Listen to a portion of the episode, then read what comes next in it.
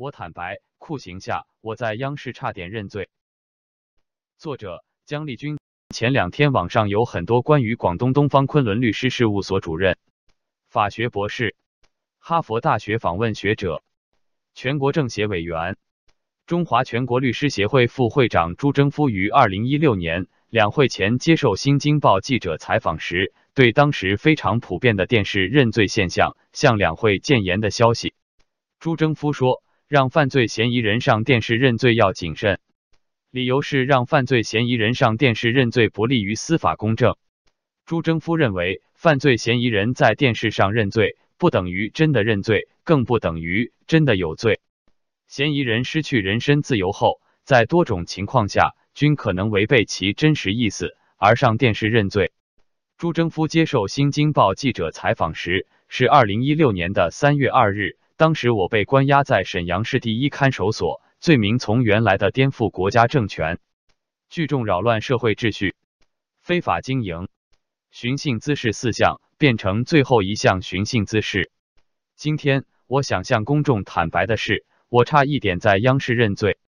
自二零一零年以来，本人因实名举报原辽宁省委书记王明等人贪污受贿、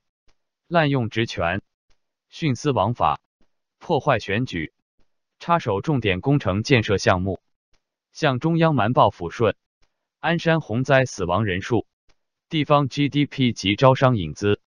财政收入等经济数据，严重造假，大搞地方恐怖主义等系列违法犯罪，受到王明等人连续多次疯狂打击报复。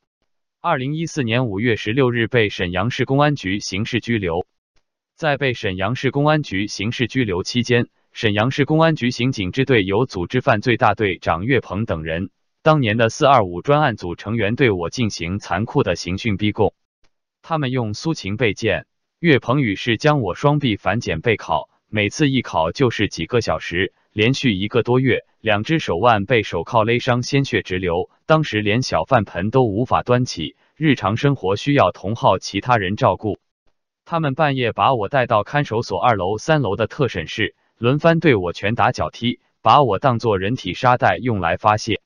他们扒光我的衣服，把我紧紧拷在特审室的老虎凳上，把看守所领导值班室的床单被罩拿下来，缠在老虎凳铐我手脚的四个铁夹上，防止别人看出我受伤。还把老虎凳前面那块木板用床单枕巾包上，怕我一头撞死或撞伤。然后一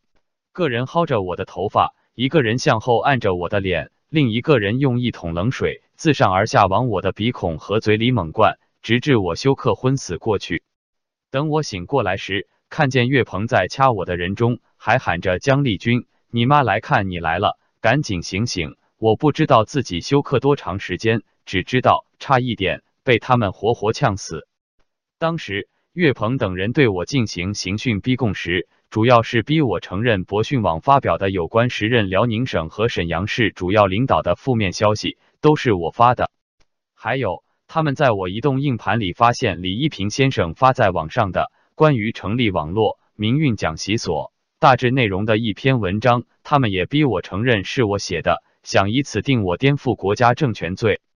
在这期间，沈阳市公安局刑警支队岳鹏等人多次强迫我电视认罪，并在沈阳市第一看守所二楼特审室逼我做了三次电视录像，十几个人一起为我一边提词一边录制认罪节目。他们告诉我，只要你配合我们认罪，承认颠覆国家政权，领导审核后，中央电视台就会到这里来重新录制，到时候就会为你办理取保候审或者减轻处罚。我由于自始至终没有在镜头前认罪，他们最后没有让我上电视。但是他们给我录像的时候，我确实低头认错了，而且还向辽宁省公安厅和公安部领导。写了一份认错悔过书，承认自己虽然没有犯罪，但是满脑子西方资产阶级自由化思想，网上发表的有些言论不合时宜，希望省厅和公安部领导网开一面，放我回家孝敬年迈的父母，以后一定对自己严格要求，遵纪守法等等。记得这篇文字材料交上去的第二天，专案组来了一位马局长找我谈话，让我按照写给省部领导的这份悔过书。对着镜头讲，不能看稿，如果讲好了能够过关，就给我办取保候审。我当即答应了马局长，因为我实实在在想早日回家啊。记得当时我还给这位马局长深深鞠了一躬。